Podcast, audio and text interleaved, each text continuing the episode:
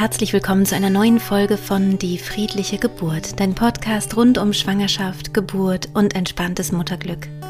Mein Name ist Christine Graf, ich bin Mama von drei Kindern und ich bereite Frauen und Paare positiv auf ihre Geburten vor.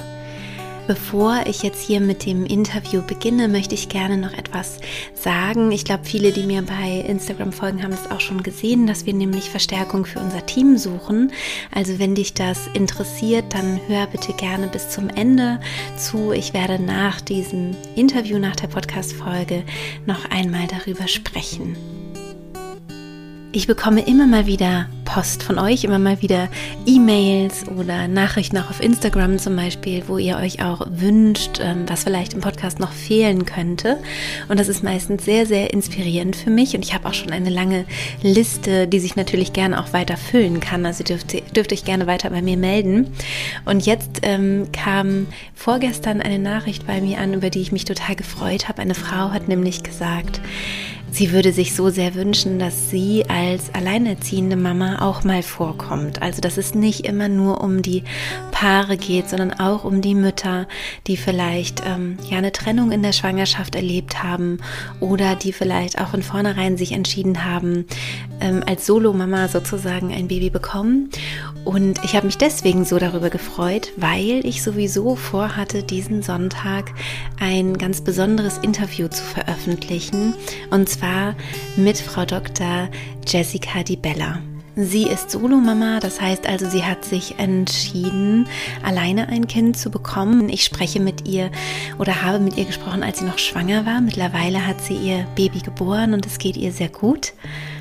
Sie kommt auch mit der Situation jetzt mit kleinem, mit kleiner Tochter sehr gut zurecht und sie ist eine sehr spannende Persönlichkeit. Sie ist auch beruflich, finde ich, sehr spannend, hat sehr viel gemacht in ihrem Leben. Unter anderem hat sie eine Professur, sie ist Coach für persönliche und berufliche Weiterentwicklung. Sie studiert jetzt nochmal an der, ähm, der Humboldt-Uni Psychologie und sie ist Wissenschaftlerin an der Kinder- und Jugendpsychiatrie der Charité Berlin. Und wenn du selber ein Kind erwartest ohne Partner oder Partnerin, dann hoffe ich, dass dir diese Podcast-Folge gefällt, dass sie dir äh, Mut macht und dass sie dir vielleicht nochmal neue Ideen geben kann. Wir haben die Podcast-Folge auch so aufgezeichnet, dass du uns sehen kannst. Also wenn du möchtest, kannst du auch diese Folge auf YouTube anschauen.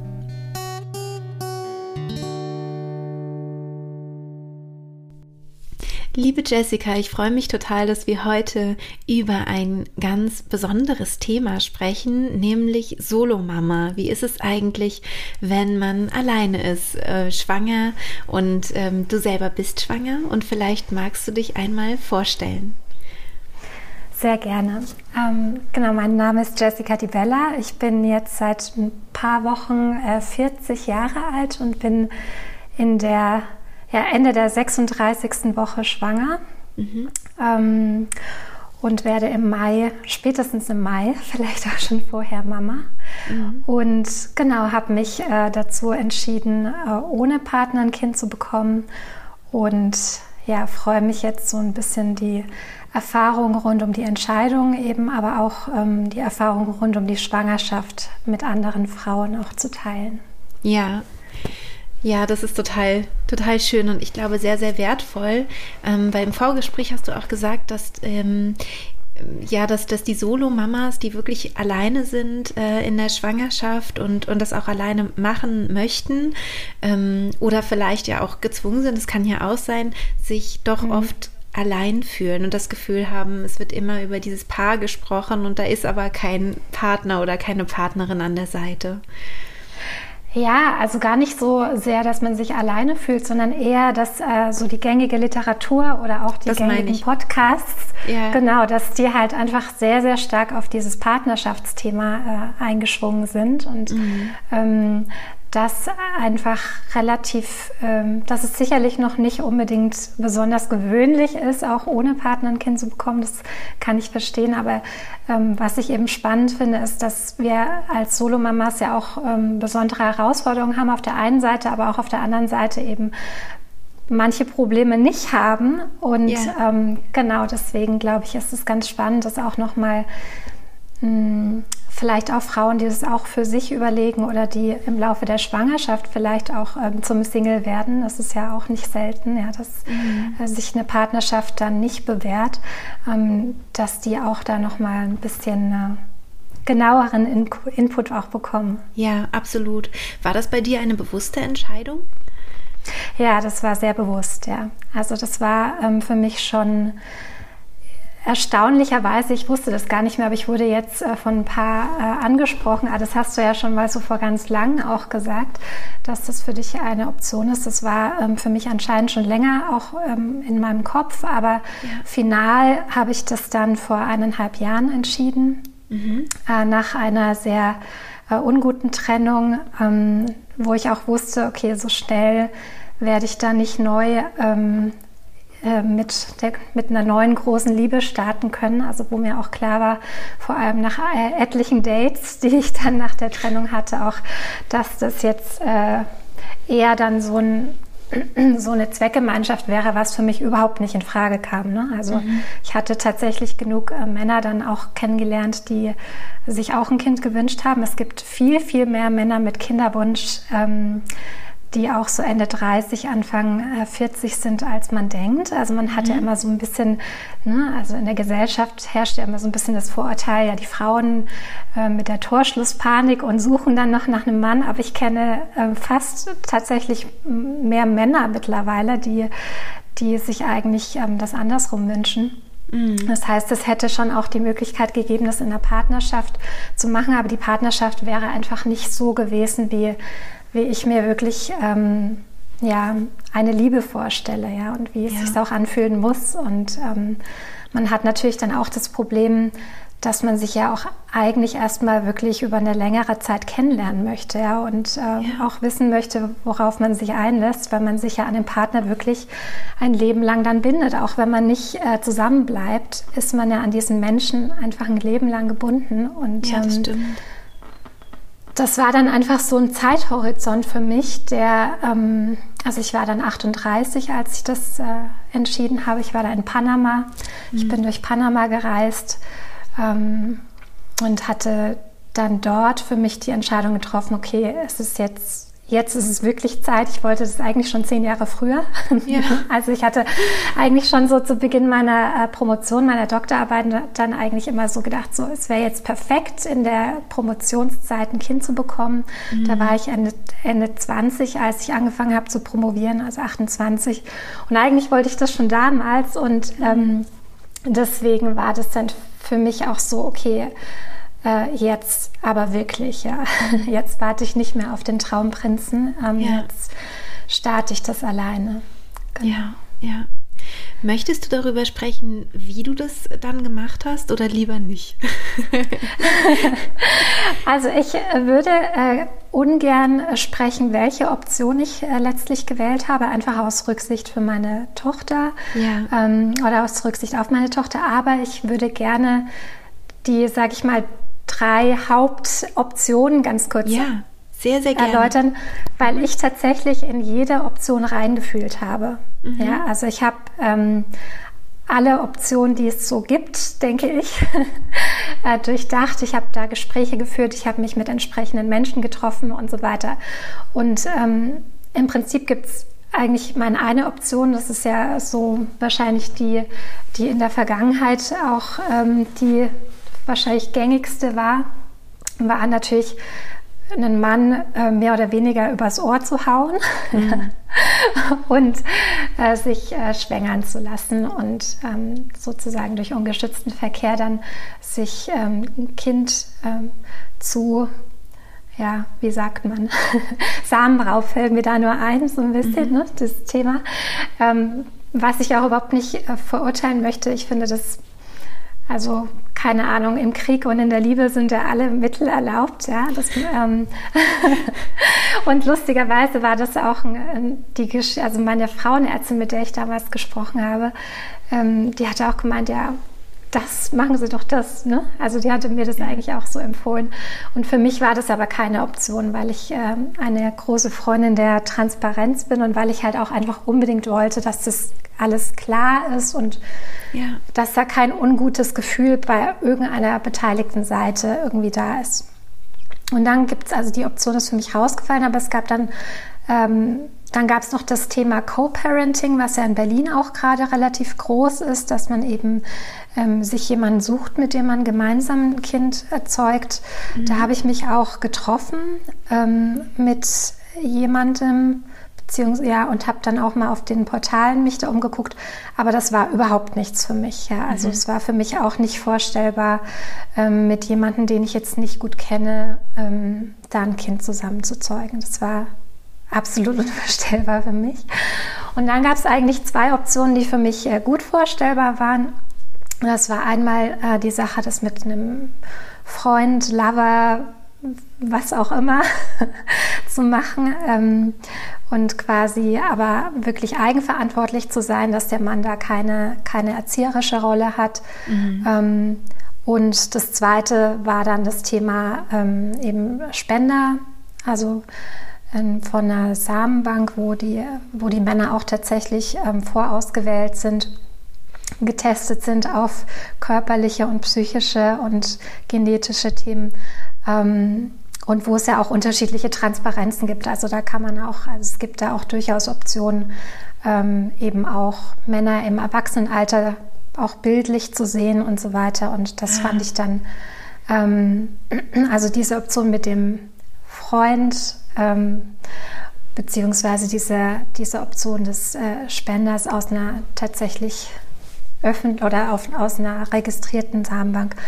Dies waren jetzt zwei Optionen, die für mich grundsätzlich in Frage kamen. Ja. Und eine davon habe ich gewählt. Genau. da gehen wir jetzt nicht genauer drauf ein. genau, richtig. Okay. Und ähm, wie, du hattest gerade vorhin gesagt, es gibt bestimmte, bestimmte ähm, Herausforderungen, aber es gibt auch bestimmte ähm, Sachen, die es auch leichter machen, ohne einen Partner oder Partnerin ähm, als Solomama schwanger zu, zu sein. Magst du darüber mal sprechen? Ja, sehr gerne. Also ich denke, was natürlich auf der Hand liegt, ist ähm, schon mal das Erziehungsthema. Ne? Also ja. da da, ähm, sind, da bin ich ja noch nicht mhm. angekommen, ja, aber ich glaube, dass das ein ganz großer Punkt ist, dass ich mich natürlich nicht mit jemandem absprechen muss. Dass, ähm, also ich kenne das von, von der vorherigen Partnerschaft, wo wir wirklich sehr weit auseinander lagen, auch was äh, Erziehungsthemen anging und was ja. sicherlich immer wieder zu groß, größeren Problemen auch geführt hätte in der, also in der Familiensituation. Und auch jetzt natürlich schon so im, im Kleinen, ne? also was ich entscheide, ähm, welchen Namen mein Kind bekommt. Ja. Ähm, ich muss mich halt nicht absprechen, ja. Oder ja. ich plane zum Beispiel auch schon das erste Abenteuer mit meiner Kleinen. Ähm, Im nächsten Winter würde ich gerne für vier Monate in Südostasien den Winter ja. äh, verbringen. Eben. Und da kann ich auch einfach weg, ja. Da ist jetzt kein kein Vater, der irgendwie ähm, vielleicht nicht so flexibel ist wie ich dann in der Elternzeit oder der beruflich eben so eingebunden ist und so weiter, wo ich das nicht machen könnte. Also es gibt halt schon mhm. auch sehr, sehr, sehr viele Freiheiten. Und was ich mir auch schon manchmal dachte, ich habe ja auch einige Freundinnen, die normal schwanger sind, jetzt, ja. äh, die auch ähnlich weit sind wie ich. Ähm, und die irgendwie viel stärkere Stimmungsschwankungen haben. Und ich glaube, ähm, das liegt jetzt nicht unbedingt nur an den Stimmungsschwankungen, sondern auch daran, dass man natürlich jemanden hat, an dem man die auslassen kann und der, der sie vielleicht auch provoziert. Also ich glaube mhm. so, dass äh, die Schwangerschaft dadurch auch ähm, im Guten und im Schlechten ruhiger verlaufen ist, ne? mhm. ohne, ohne Partner. Ja, ja. Das sind sozusagen so die Vor Vorteile, die du gerade so, so sehen kannst, ne?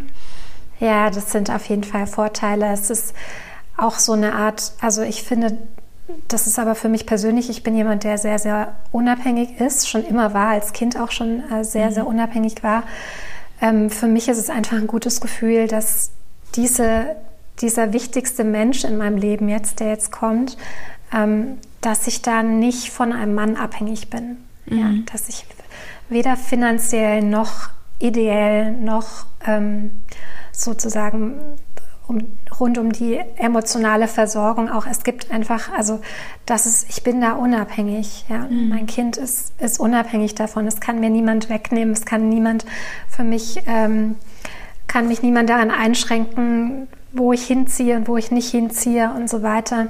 Mhm. Und ähm, das ist jetzt so für mich persönlich von meiner Persönlichkeitsstruktur her unglaublich ähm, ähm, es gibt mir einfach ein unglaublich gutes Gefühl, ja. dass mir da keiner da rein gerätschen kann. Ja, und ja. ich habe es eben auch, äh, ich habe in einer Patchwork-Beziehung gelebt und habe das eben auch, oder in zwei Patchwork-Beziehungen in den vergangenen Jahren und habe das eben auch mitbekommen, wie es eben auch laufen kann. Ja, dass es einfach mhm. ein sehr krampfhaft ist, dass es eben nicht gut funktioniert ne? für, mhm. für, für die beteiligten Kinder oder auch die Eltern. Von dem her, sage ich mal, ist das für mich auf jeden Fall ein großer Vorteil, dass, dass wir da unabhängig sind, meine Tochter und ich. Ja, ja. Das heißt, wenn du jetzt ähm, deine große Liebe findest, dann, ähm, dann ist es halt klarer sozusagen. Also, dass du das so als Vorteil auch siehst. Also, dass einfach ganz klar ist, für wen du zuständig bist und ähm, ja, und welche Rolle halt auch, also der, der Mann, der Partner dann auch haben könnte in, bei euch so. Ich denke auch, dass es zumindest also es ist zumindest klar, dass meine Tochter zu mir gehört letztendlich und dass wenn die ja. Beziehung nicht funktioniert, dass natürlich ähm, da vielleicht noch ein Kontakt bestehen bleibt, aber das ist dann ein freiwilliger Kontakt. Ne? Das ist dann ja. auch je nachdem, wie die Situation. Aber wenn wir jetzt davon ausgehen, dass es wirklich äh, eine große Liebe ist, die auch hält und die positiv ist, dann ähm, ist es einmal klar, es ist natürlich jetzt meine Verantwortung, meine Tochter, aber äh, je nachdem, wie sich das anfühlt, würde derjenige sicherlich auch mehr und mehr ein, in eine, in eine Papa-Rolle sozusagen kommen. Ne? Ich habe auch immer gesagt, so es gibt einen biologischen Vater meiner Tochter, aber es wird bestimmt auch im Laufe ähm, der nächsten Jahre hoffentlich auch einen Papa geben für mhm. sie. Ne? Also mhm. der und ich glaube, das ist aber dann was, das muss man dann in der Beziehung gucken, wie es sich auch für für alle Beteiligten anfühlt. Ja, ja ob derjenige in so eine, in, äh, so eine Papa-Rolle sozusagen auch möchte. Ja. Ähm, ob sich natürlich anfühlt. Ich glaube, sowas entwickelt sich einfach so ganz natürlich. Das habe hab ich für mich gemerkt gehabt in der, ja. in der Situation mit Kind.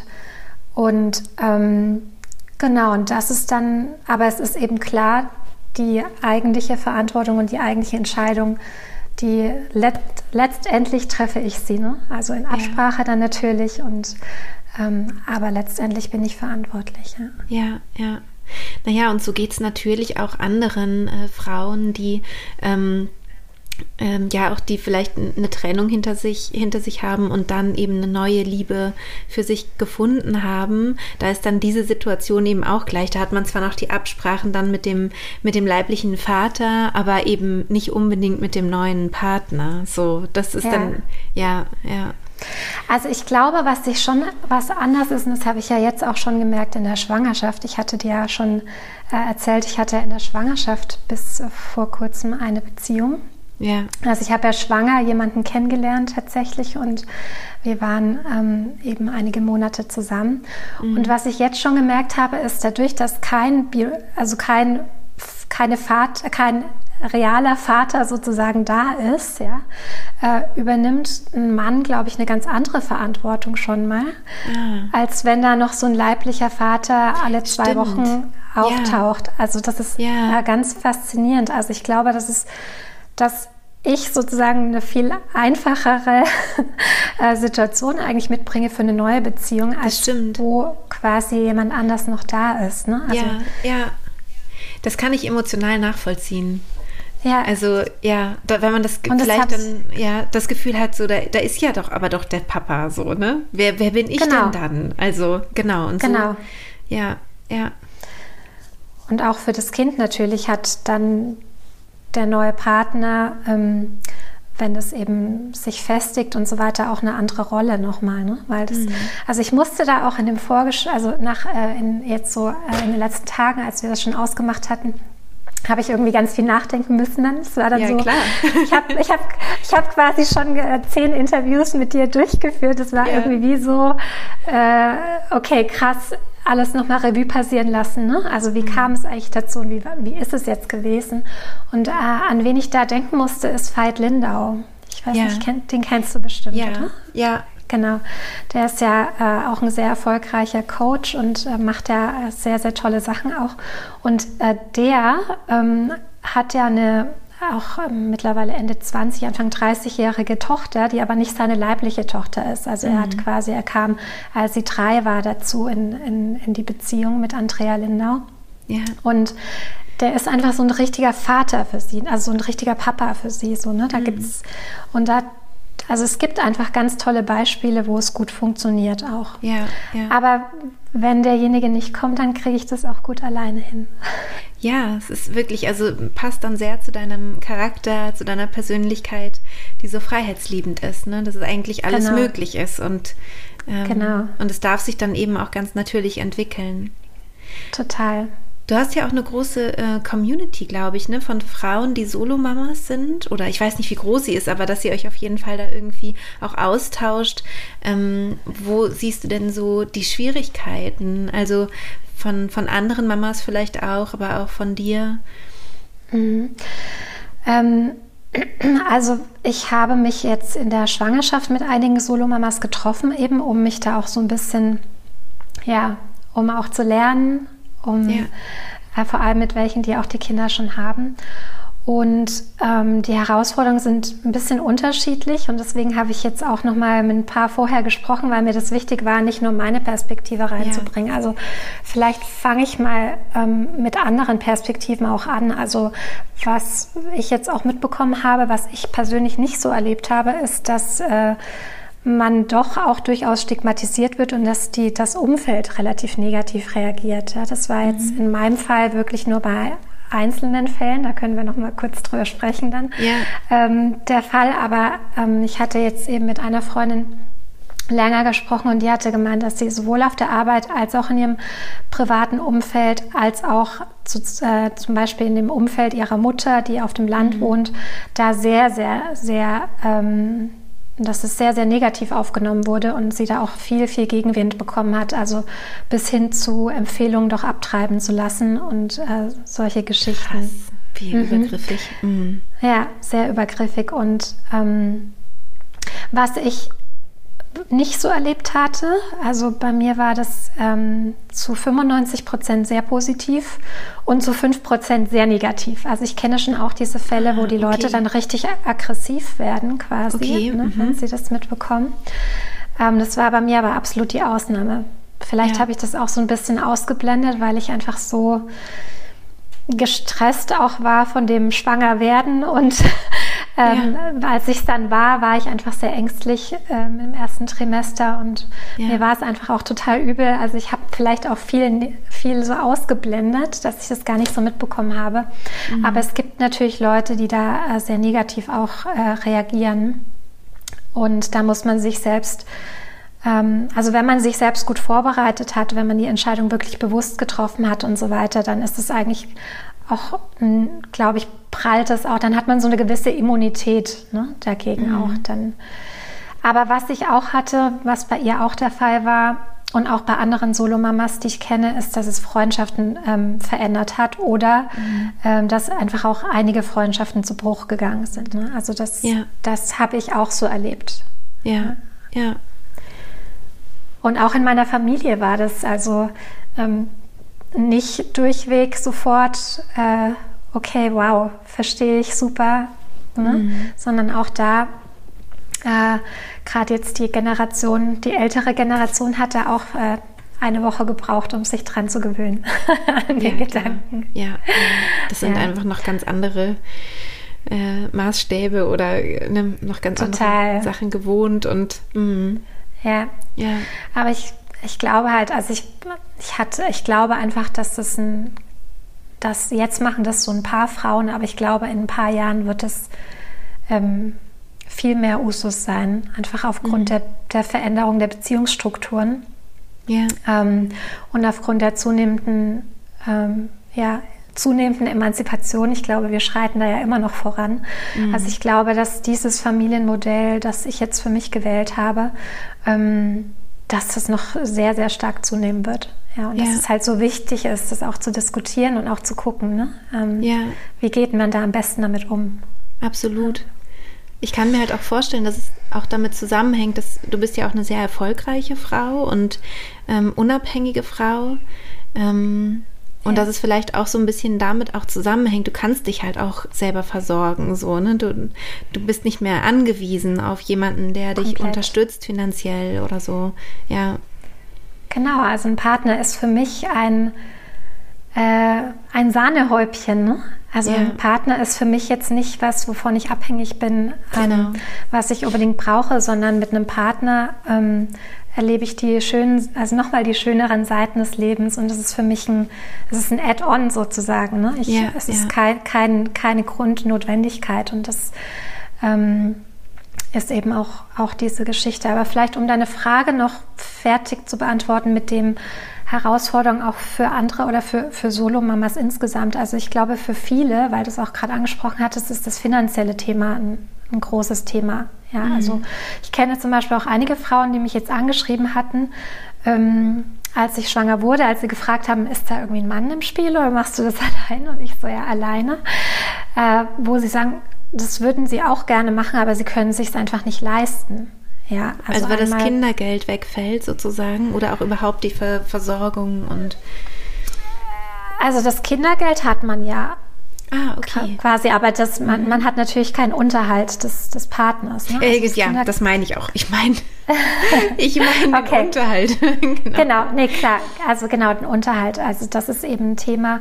Mhm. Ähm, dann das Schwangerwerden. Also je nachdem, für welche Option man sich entscheidet, wenn man eine ähm, ja. äh, künstliche Befruchtung zum Beispiel macht, da kenne ich ähm, Fälle, die, die haben dafür 1000 Euro gezahlt und ähm, es ist aber durchaus oft der Fall, dass es fünfstellig ist, ja, dass es äh, um die 20.000 mhm. Euro auch äh, sein kann. Das ist natürlich auch ein, ähm, ne, also das muss man sich einfach auch leisten können, sag ich mal. Mhm. Ja, ähm, je nachdem, wie schnell es klappt, für was man sich da entscheidet und so weiter. Und dann eben auch so, okay, äh, kann ich denn mein, also was für mich so eine ganz wichtige Frage war, für mich wäre es nicht in Frage gekommen, wenn ich nicht einen finanziellen Puffer hätte mhm. Und äh, wenn es quasi meinen Lebens, Lebensstandard komplett über den Haufen geworfen hätte. Ne? Also ja. ich wollte jetzt nicht von äh, einer schönen äh, Wohnung in Mitte äh, in irgendwie eine Einzimmerbude in Reinickendorf ziehen. Ja? Mhm. Also das wäre halt für mich keine keine Option gewesen, so viel zu opfern, dass ich sozusagen mein komplettes Leben so nicht mehr führen kann, wie ich es führen ja. kann. Und, und das halt sicherzustellen, ähm, und das ist bei Frauen, die ich eben kenne, die das eigentlich gerne machen möchten, wäre das halt der Fall, dass sie sagen, okay, sie können sich es einfach nicht leisten, ohne dass dein Partner mitwirkt. Ne? Mhm. Und ähm, Genau, also das ist auf jeden Fall auch, und ich weiß auch von einigen Solomamas, die durchaus Existenzängste haben oder hatten. Mhm. Also mhm. das ist auf jeden Fall so ein Thema. Man hat natürlich diesen, diesen Unterhalt nicht. Ja, genau. Diesen zweiten. Genau. Und dann ist natürlich so ein dritter, eine dritte Herausforderung ist schon auch so diese, diesen eigenen Anspruch, den man an sich hat. Ja, mhm. auch eine tolle Mama zu sein, dem Kind ein schönes, glückliches Leben zu bieten und so weiter. Ich glaube, da macht man sich noch mal mehr Gedanken als Solomama. Oder noch mehr Druck auch einfach, ne? Genau, ja. Mhm. Ja. ja. Was mir da auch geholfen hat, ist einfach, ähm, also ich habe, ich bin ja auch selbst Coach und äh, Trainerin eben im, und bin ja auch stark im Bereich Psychologie unterwegs. Und was mir da geholfen hat, ist wirklich so eine Vision für mich auch zu entwickeln. Ne? Also wie, mhm. wie möchte ich als Mama sein? Wie möchte ich meine Tochter erziehen? Was sind so Werte, die ich vermitteln möchte? Ähm, und wo brauche ich vielleicht auch andere Leute, die, die mich unterstützen, ne, damit das realisiert werden kann, so zum Thema männliche Rollenmodelle und so weiter. Mhm. Mhm. Ja. Und da hast du schon, schon dir was aufgebaut sozusagen, ein, ein Netzwerk oder wie kann man sich das vorstellen oder Ideen dazu entwickelt? Genau, also ich bin, glaube ich, noch so dabei am Aufbau. Mhm. Also, ähm, aber ich habe Menschen, die mich äh, wirklich auch sehr stark unterstützen in meinem Umfeld Ich habe ein groß, größeres, äh, ne, größer ist jetzt ein bisschen übertrieben, aber ich habe ein Nachbarschaftsnetzwerk für mich aufgebaut, wo ich ähm, einfach Freunde, Freunde in der Nachbarschaft gewonnen habe, wo mhm. die mich unterstützen, jetzt schon in der Schwangerschaft, schon vorher auch und ähm, bestimmt dann auch, die freuen sich auch schon alle auf, äh, auf das Baby. Und da habe ich auch eben einen äh, sehr guten Freund von mir, einen Nachbar von mir, der auch so ein Onkel, so eine Onkelrolle übernehmen wird, ähm, der, der mich sehr stark unterstützt, der ähm, wirklich ein guter Freund ist und der auch für meine Tochter eben so ein, auch so eine, so eine männliche Bezugsperson sein wird. Ne? Mhm. Und ähm, das möchte ich aber noch mehr aufbauen. Ne? Also gerade so, mhm. da bin ich auf jeden Fall noch, da bin ich noch dran. Aber da hat sich schon ganz viel getan, auch in den letzten Monaten nochmal. Das war zum Beispiel so ein Thema, was, also ich habe am Anfang ja sehr, ich bin da sehr analytisch rangegangen und habe eben gesagt, okay, da stehe ich gut da, dafür, da habe ich ein gutes Gefühl mit. Also mhm. ähm, und dann gab es aber eben so dieses Thema soziales Umfeld, wo ich äh, wusste, okay, da habe ich einfach noch nicht genug, um so diese Idee, das Kind wächst in einem Dorf auf ne? und nicht ja. eben nur durch mich selbst, sondern dass da auch andere. Und da habe ich ganz viel äh, in den letzten Monaten auch ähm, ja, dran gewerkelt, um, um da einfach ähm, Beziehungen aufzubauen zu anderen Menschen oder Gleichgesinnte zu finden. Und ja. da kann ich auch anderen Frauen, auch vielleicht Mamas, die ganz äh, die, die es in der Partnerschaft, die ihr Kind bekommen, auch empfehlen, sich zum Beispiel auf so Nachbarschaftsplattformen wie nebenan.de ähm, umzugucken mhm. oder in Gruppen zu gehen. Ja, du hast ja auch eine Facebook-Gruppe, also auch in, in anderen Gruppen einfach mal ganz proaktiv zu posten, so und so ist die Lage. Ähm, mhm.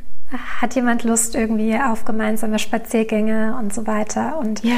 ähm, das, das habe ich für mich in meinem ganzen Leben war das schon immer irgendwie was, wo ich gemerkt habe, so manchmal kommen, kommen Freundschaften oder neue Beziehungen oder neue, Part, äh, neue Bekanntschaften nicht einfach so auf einen zu, sondern muss einfach auch proaktiv werden und da so die Angel auswerfen. Und das ähm, kann ich wirklich nur empfehlen, einfach einen Post zu machen zum Beispiel. Mhm. Und äh, dann klappt es halt mit einem von 20. Ne? Also ja. das ist dann ja auch, glaube, da braucht man schon auch eine große Frustrationstoleranz, wenn ja. man sich so ein Umfeld nochmal neu aufbaut. Ich wohne ja erst seit zweieinhalb Jahren in Berlin. Ah, okay. Da, mhm. da muss man halt auch einfach so ein bisschen äh, ja auch Frustrationstoleranz haben, bis, bis man dann, bis es dann wirklich passt mit anderen mhm. Menschen. Ne? Ja. Und da das finde ich ist immer extrem lohnenswert und da bin ich auf jeden Fall auch immer noch dran. Ja. Ja, total. Aber ähm, ich merke jetzt schon durch mhm. dieses ganze so Geburtsvorbereitungskurs, zum Beispiel war bei mir, ja. äh, da habe ich jetzt zwei äh, Ladies, die ich treffe, mit denen ich mich total gut verstehe. Und ich glaube auch, dass man durch Kinder, da wirst du, das wirst ja. du aus eigener Erfahrung sagen, einfach auch nochmal ganz viele neue Menschen kennenlernt. Ja. Ne? Und es verändert sich eh auch der Freundeskreis. Also ich bin ja ähm, sehr jung oder relativ jung Mama geworden und ähm, und habe dann schon gemerkt, dass meine Freundinnen, die jetzt noch gar nicht irgendwie so, gar nichts damit anfangen konnten so richtig, dass es eher ein bisschen schwieriger war. Also man hat dann schon so diese Alltagsfreundschaften, die man dann so so hat, die haben dann schon auch mit diesen ähm, Kursen irgendwie zu tun, was ja im Moment auch ein bisschen mhm. schwierig ist, ne? wenn die ganzen Kurse nur online stattfinden. Bei mir war es dann eben dann doch eine Freundin aus dem Geburtsvorbereitungskurs, eine Nachbarin, die auch eben ihr Baby bekommen hat. Mhm. Das ist dann vielleicht auch jetzt noch gut äh, gut sichtbar sichtbar und, und man kann sich da irgendwie Schön. zusammentun. Aber ich glaube eben auch, also es verändert sich automatisch so ein bisschen der Freundeskreis oder dann später auf dem Spielplatz oder so. Ne? Dann mhm. entstehen auch Freundschaften. Ja. Ja. Ja. Ja, und hast du denn ähm, für, für deine Geburt äh, und für das Wochenbett schon was geplant? Sicherlich, so wie ich dich jetzt mal einschätze. Vielleicht magst du darüber reden. Ja, ähm, also das Geburtsthema ist für mich tatsächlich auch so, ein, so eine Baustelle. Mhm. äh, da habe ich viel geplant. Also ursprünglich war der Plan immer, also mein ganzes Leben lang war ich davon überzeugt, wenn ich mein Kind bekomme, dann bekomme ich das mit einem Kaiserschnitt. Ja, ah, das, okay. stand, mhm. das stand für mich irgendwie immer fest. Bis mhm. zu dem Zeitpunkt, wo ich dann schwanger war. Ja. Also in dem Moment, wo ich dann schwanger war, ähm, das war dann schon wirklich ganz früh, keine Ahnung, sechste, siebte Woche oder so, wo ich dann mhm. äh, eben schon angefangen habe, mir Gedanken darüber zu machen. Da war das dann auf einmal gar nicht mehr so klar mit dem mhm. Kaiserschnittthema. Ne? Da war irgendwie auch so diese Verbindung zu meinem Kind, die hatte ich eigentlich schon sehr, sehr früh. Ich habe sie auch sehr, sehr früh schon gespürt.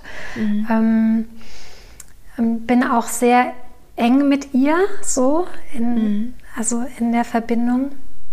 Und ähm, das war dann irgendwie, auf einmal war das so, nee, okay, vielleicht doch nicht. Und dann hatte ich in der siebten Woche, ich war relativ spät dran, also alle Frauen, die äh, schwanger werden wollen oder, oder es äh, gerade eben geworden sind, sucht euch ganz, ganz, ganz früh eine Hebamme, nämlich mit dem Schwangerschaftstest. Ich war ja, mit der siebten absolut. Woche schon fast ein bisschen spät dran. Krass, ne? Ähm, total. Und ich bin dann auch erstmal, also ich hatte 50 E-Mails geschickt und habe dann fast eine Absage gekriegt und bin dann aber bei einer, die ich ganz, ganz toll fand, äh, Jessica Strickmann von den Erdmüttern ja. Berlin. Ich weiß nicht, ja. ob ihr euch kennt. Mhm. Äh, bei der bin ich dann auf der Warteliste gelandet und äh, kam, dann, äh, kam dann dran. Und ähm, die Erdmütter sind ja äh, Beleghebammen im St. Josephs Krankenhaus. Und das mhm. St. Josephs ist ja ein Krankenhaus, das keine Wunschkaiserschnitte macht. Mhm. Und dadurch, dass ich dann auch, äh, dadurch, dass ich dann ja auch Beleghebammen hatte, die, nat die natürlich äh, komplett oder die in dem Fall auf jeden Fall komplett auf Spontangeburten auch eingestellt sind, sehr, sehr auch auf natürliche äh, ähm, Herangehensweisen auch tatsächlich, äh, sie arbeiten einfach dafür und stehen äh, für mich jetzt auch dafür. Und, und dann dachte ich so, ja, okay, dann gehe ich halt den Weg. Ja. ja. Ähm, ich hatte dann tatsächlich auch noch eine Beleghebamme, hätte ich dann auch an der Charité gehabt ähm, und habe mich aber dann einfach, weil ich auch einfach die beiden unfassbar kompetent finde, bei denen ich jetzt bin, eben ja.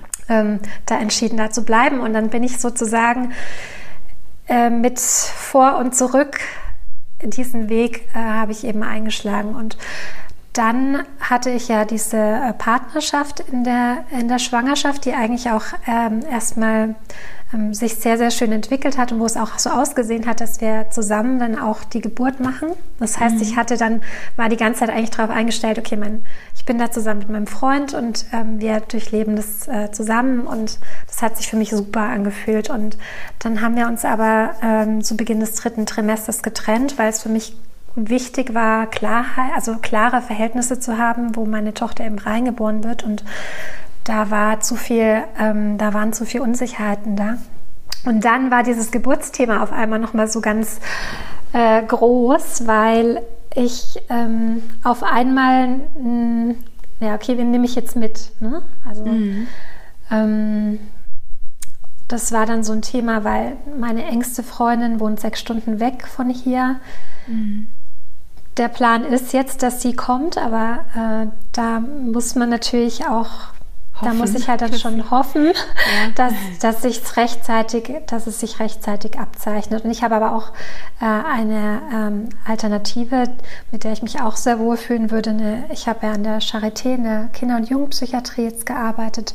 Mhm. Ähm, und dort habe ich eine sehr, sehr nette ähm, Ärztin auch kennengelernt, mit der ich mich angefreundet habe. Und wir sind jetzt äh, nicht die noch nicht die allerdicksten äh, Freundinnen, aber mit der, das ist so eine Frau, mit der könnte ich mir das auch 100 Prozent vorstellen. Und mit der bin ich jetzt auch so verblieben, wenn sie Zeit hat ja. und nicht gerade Dienst hat, dann, dann ja. äh, kommt sie mit. Und ja, ansonsten fühle ich mich eigentlich, also ich, wahrscheinlich unterschätze ich das auch einfach. Ich glaube, ich bin in vielen Dingen ein bisschen naiv. Ähm, aber ich denke immer so, ich schaffe das auch alleine. Und ich habe halt meine Beleghebammen, ja. die ich halt total, eben. mit denen ich total vertraut bin. Ja, ja eben. Also du wirst ja so oder so nicht alleine sein.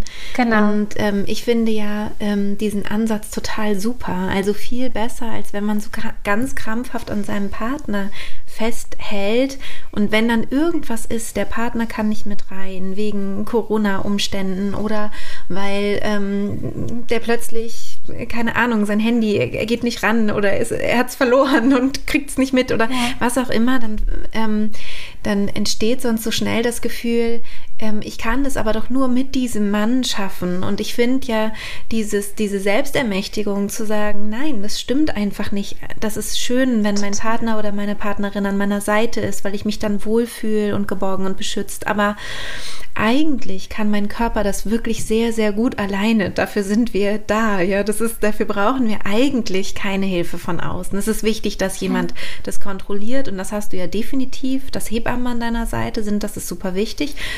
Aber dein Körper wird es wunderbar machen, so oder so. Und vielleicht ist noch jemand mit dabei ähm, von deinen ja. geliebten Menschen und vielleicht auch nicht. Und das ist aber wirklich auch nicht so relevant.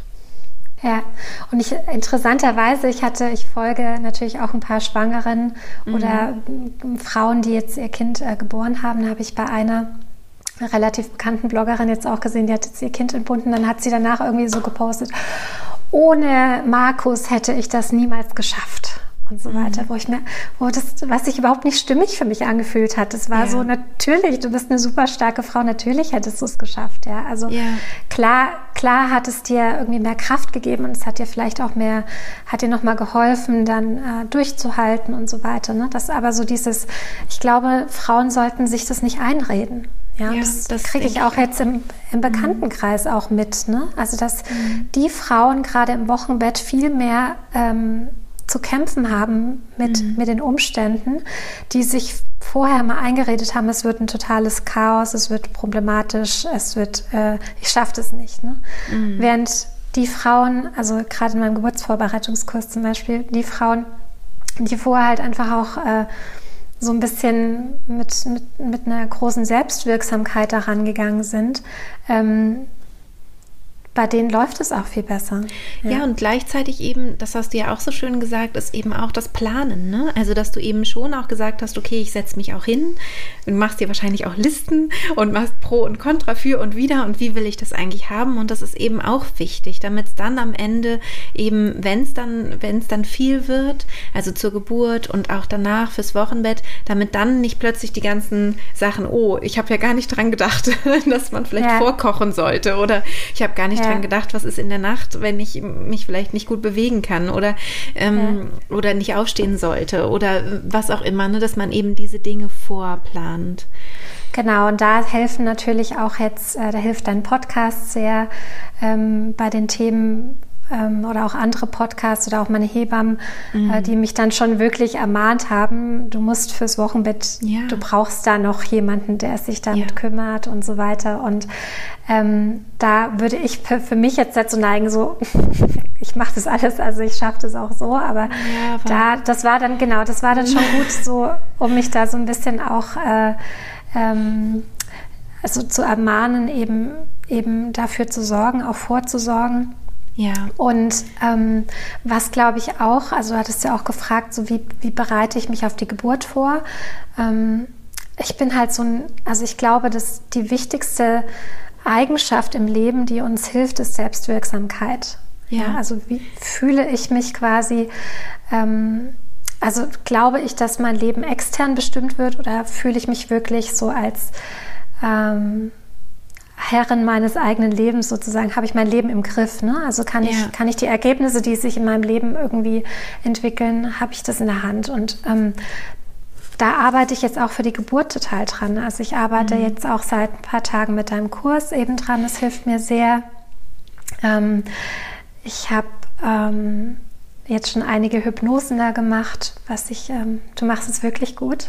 Danke. Also bist einfach richtig Profi. Das ist nochmal eine ganz andere Geschichte als äh, irgendwelche YouTube ähm, Hypnobirthing-Hypnosen. Also es ist wirklich nochmal eine andere Qualität. Mhm. Vielen Dank. Das, das mache ich. Dann trainiere ich mit dem Epino. Ja. ja. ja, also das ist ja so ein bisschen umstritten teilweise, mhm. aber für mich ist es, äh, ähm, ich weiß nicht, ob jede Hörerin oder jeder Hörer das kennt, das ist im Prinzip so ein Gerät, was man eben in die Scheide einführt und ähm, sozusagen dieses Dehnen langsam übt. Mhm. Ähm, ich, mir gibt es ein totales Gefühl von, okay, von, von der Sicherheit oder auch Kontrolle sozusagen, ne? dass ich mich mhm. einfach darauf vorbereite, ja? dass das jetzt nicht so kommt, ja. sondern dass ich irgendwie so ein ich musste auch gerade an das Bild in einem Kurs denken von diesem Kreis, der sich dann so aufdehnt. Ne? Also so ähnlich ja. ist es auch ein bisschen mit diesem Gerät. Ja? Also ja. finde ich für mich so. Mhm. Und ähm, genau, und mit solchen Maßnahmen versuche ich eben, äh, dass ich meine, dass ich mich halt stärke für die Geburt. Ja, ja, genau. sehr gut. Sehr gut. Und ähm, wie ist es dann im Wochenbett? Hast du dann deine Freundin da? Die wird dann ja auf jeden Fall angereist sein, denke ich mal. Kann sie ein bisschen bei dir bleiben oder wie hast du es geplant? Also wer auf jeden Fall da sein wird, ist mein Nachbar, ähm, mhm, der super. eben direkt auch bei mir im Haus wohnt. Der hat sich ja. auch schon für die Zeit, also die geplante Zeit, hat er sich auch äh, freigenommen. Mhm. Ähm, dann und meine Freundin, äh, das kommt dann drauf an, wann das Baby kommt, aber mhm. äh, die würde eventuell kommen oder auch noch eine andere Freundin aus Bremen hatte sich auch schon angekündigt. Die hat, äh, ist schon vierfache Oma, ah. die ist da auch sehr erfahren. Ja. Und also ich bin auf jeden Fall versorgt. Es kommt einfach so ein bisschen drauf an, wann mein Baby kommt. Ne? Ja. Also wer ja. dann ja, aber ich plane ja auch, ich plane ja auch, dass ich nicht äh, äh, dass ich keine Geburtsverletzung habe und ja, genau. idealerweise äh, ja. auch wieder, also nicht so lange sozusagen dann auch ausfalle. Ne? Ja, ich glaube, es ist halt einfach total wichtig, im Wochenbett zu liegen. Also, oder was mhm. heißt ich glaube, sondern es ist einfach wirklich sehr wichtig zu liegen, damit sich alles gut regenerieren kann. Und das muss man einfach wissen, dass diese erste Woche wirklich auch entscheidend ist, wenn es eben darum geht, ähm, wie, wie bildet sich alles zurück. Und, und ja, wenn man das eben nicht macht, dann kann es dann kann's eben sein, dass man plötzlich Fieber kriegt und so weiter. Also, dass mhm. es einfach dann wirklich sehr unangenehm wird. Das heißt, man hat dann mehr Belastung Belastung, wenn man eben sich nicht schont in dieser, gerade in dieser ersten Woche. Und das Wochenbett dauert ja eigentlich noch länger als diese erste Woche. Und das muss man eben einfach wissen, dass das Baby vielleicht ähm, rumgetragen werden möchte oder dies oder das so und man ja. liegt aber eben also und das sollte man auch tunlichst so machen also ja. Genau, deswegen ist es gut, da noch jemanden auf jeden Fall zu haben oder dass man eben auch nicht in der Küche steht und sich was kocht, sondern dass da jemand kommt und man eben im Bett was isst und so. Also ja. diese ganzen Sachen. Ne? Ja. Man ist als Solo-Mama normalerweise auch ein bisschen länger in, im Krankenhaus. Ja, also das hatten da die auch schon gesagt. Mhm. mhm. Genau. Also normalerweise, wenn man keinen Partner zu Hause hat, dann ähm, schicken die einen eher später als früher wieder nach Hause. Genau, ja. genau. Und das ist dann auch wirklich sinnvoll, ja. Obwohl ja. ich ja sonst eigentlich Fan bin, äh, dass man nach vier Stunden wieder geht, wenn alles gut war. Aber wenn man niemanden zu Hause hat, dann ist wirklich, ähm, ja, das, das, das ähm, länger bleiben im Krankenhaus dann total sinnvoll. Ja. Ja. Das geht mir auch so. Also ich denke auch so am liebsten, am liebsten wäre es mir eigentlich auch so, dass das Kind so schnell kommt, dass man gar nicht ins Krankenhaus kommt. ja, so eine spontane Hausgeburt, so das wäre eigentlich so dieses, äh, wo ich mir denke, so das wäre eigentlich so am, am besten, dass das so, dass man gar nicht groß ins äh, ja. äh, in die Angst, ins Nachdenken, was auch immer kommt, aber aber kommst du mit dem ähm. Kurs auch nicht? Also du bleibst mit ja. dem, durch den Kurs bleibst du immer an deinem inneren Ort und du ja. kannst auch, ja. ähm, auch den Ort wechseln und das ist kein Problem. Ja. Ja. ja, nee, das, also das äh, ist jetzt aber, ähm, ich kann das auch nachvollziehen, wir sind schnell wieder nach Hause, aber mhm. damit habe ich jetzt mich auch schon, äh, ich glaube, es ist einfach ganz gut, dass man dann erstmal versorgt ist, ne? gerade die ersten Tage. Ja, genau. Genau. Und du kannst ja dann trotzdem, auch wenn du merkst, es stresst mich aber hier zu sehr im Krankenhaus, weil es nicht mein Rhythmus ist, die kommen natürlich dann rein, ne, wenn es wenn's, wenn's passt oder ja. wenn man eben geklingelt hat und dann dauert es und so weiter. Wenn du sagst, ja. ey, ganz ehrlich, zu Hause ist es vielleicht sogar einfacher, dann kannst du ja auch immer noch gehen. Also das ist ja, ja. auch gut. Genau. Ja, total. Liebe Jessica, gibt es noch was, was du so auf dem Herzen hast, ähm, bevor du jetzt dein, dein Kind bekommst, vielleicht anderen Frauen noch mitzugeben oder wo du sagst, das ist ja. eigentlich noch ein wichtiger Aspekt, den würde ich gerne noch ansprechen?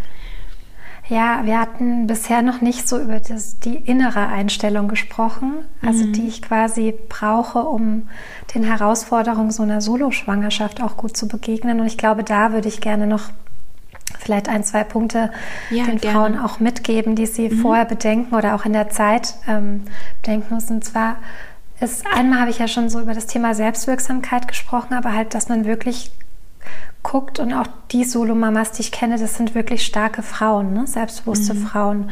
Und dass man auch wirklich immer wieder daran arbeitet, ähm, sich selbst zu stärken und da in seiner Kraft zu sein. Und ich glaube, man braucht schon ein gutes, also ich nenne das immer ähm, in meinem Coaching, in meiner Arbeit Self-Leadership, also so eine Art Selbstführung, dass man einfach auch sich selbst aus Tiefs gut rausziehen kann. Ne? Mhm. Also dass man, äh, ich glaube, man hat schon eine stärkere Gefahr für, für depressive Episoden mhm. in der Schwangerschaft, weil man einfach viel mehr Zeit alleine verbringt.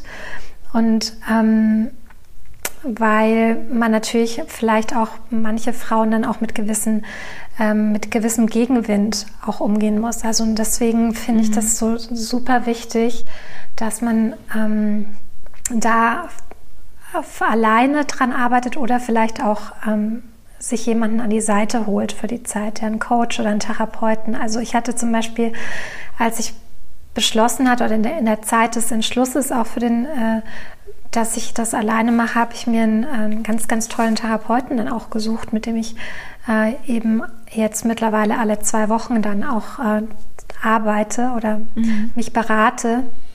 Und das hat mir unglaublich geholfen, so ähm, auch für mich das Gefühl zu haben, ich habe das wirklich auch gut reflektiert, aber auch jetzt so, ähm, es hat mir auch eine gewisse Stabilität gegeben. Und ich glaube, das ist einfach ganz wichtig, dass man, dass man äh, auch so eine innere Arbeit halt, dass die damit verbunden ist, ja, und dass ja. man einfach auch sich bewusst macht, okay, ähm, es kann halt auch wirklich einsam sein. In so einer Schwangerschaft ist man einfach auch viel stärker eingeschränkt. Ich konnte in den ersten Monaten, in den ersten drei Monaten kam ich von der Couch teilweise nicht hoch, so schlecht war es mir. Ja, mhm. also ähm, und das muss man natürlich auch gut für sich selbst ausbalancieren können. So, das mhm. finde ich nochmal ganz wichtig. Und was mir da auch geholfen hat, ist, ähm, ich äh, habe zwar auf der einen Seite eine Professur, aber ich studiere ja auch nochmal. Mhm. Ich bin im vierten Semester Bachelor Psychologie ja. an der genau ich studiere Psychologie an der Humboldt Uni und das ist halt so ein Projekt, ne? Das ist so ein ja. großes Projekt und es hält mich auch so am Ball. Also ich kann auch wirklich Frauen empfehlen, dass sie dass sie auch vielleicht außerhalb der Schwangerschaft auch noch mal was noch mal so ein anderes Projekt für sich haben, Bildungsprojekten, vielleicht eine Selbstständigkeit, die sie starten möchten dann nach der Elternzeit und so weiter. Also mhm. dass man da irgendwie so auch ideell an was arbeitet, was ja. einem auch äh, Kraft gibt und was einen auch ausbalanciert, auch für den Fall zum Beispiel, dass die Schwangerschaft nicht hält. Hm? Ja. Ähm, ja. Das, das finde ich nochmal noch mal wichtig, so, so wirklich verschiedene Möglichkeiten auch zu überlegen, wie ich, wie komme ich in der inneren Balance und wie kann ich die Balance auch tatsächlich halten, ja, wie kann ich ja. glücklich sein in der Rolle.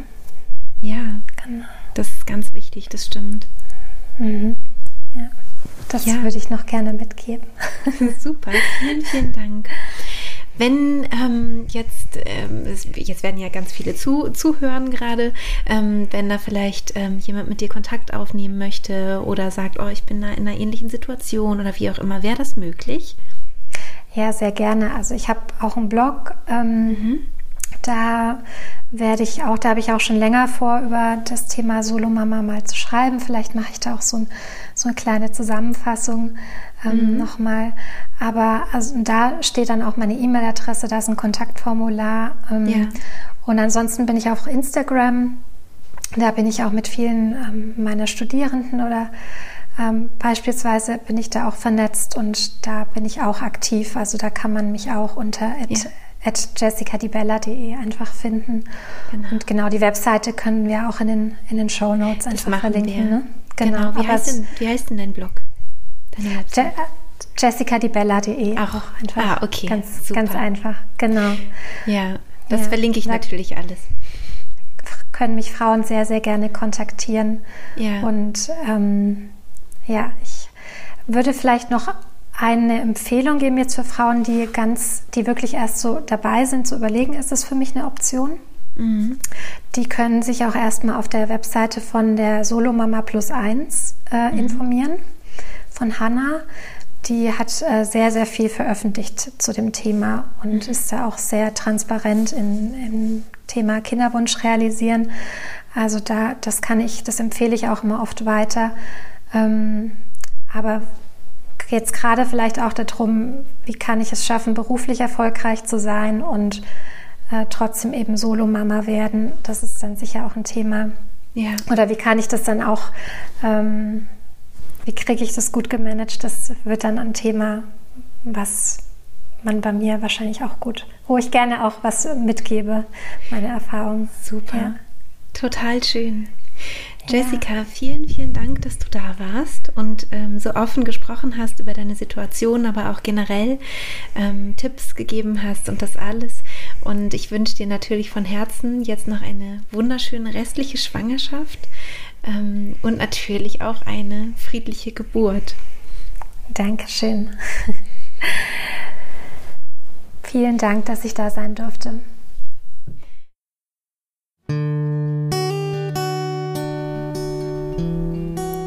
Ja, das war es mit dem Interview mit Dr. Jessica Di Bella. Ich freue mich sehr, dass sie so offen über ihre persönliche Situation gesprochen hat.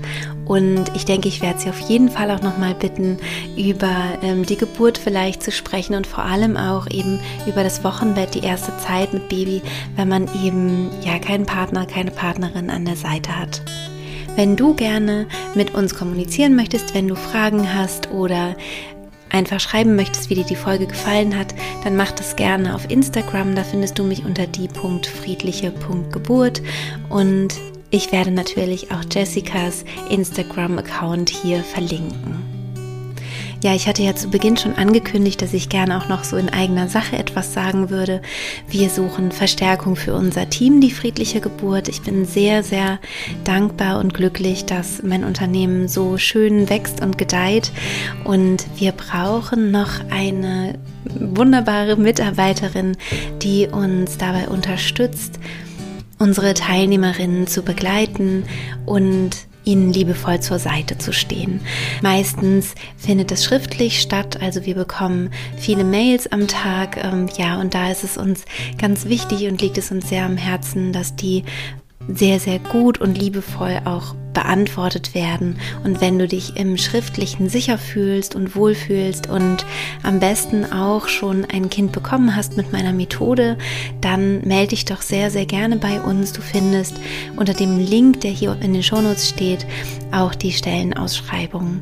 Also das heißt, diese, ähm, die, diese Stelle ist jetzt wahrscheinlich nicht, nicht für immer und ewig frei, nehme ich mal an, sondern das ist eher jetzt was Aktuelles, also im Juni, Juli 2000. 2021. Ich freue mich sehr auf deine Bewerbung, wenn es für dich passt. Ich wünsche dir von Herzen alles Liebe, genieße den warmen Sommer, der jetzt hier so schön begonnen hat und bis bald, deine Christine.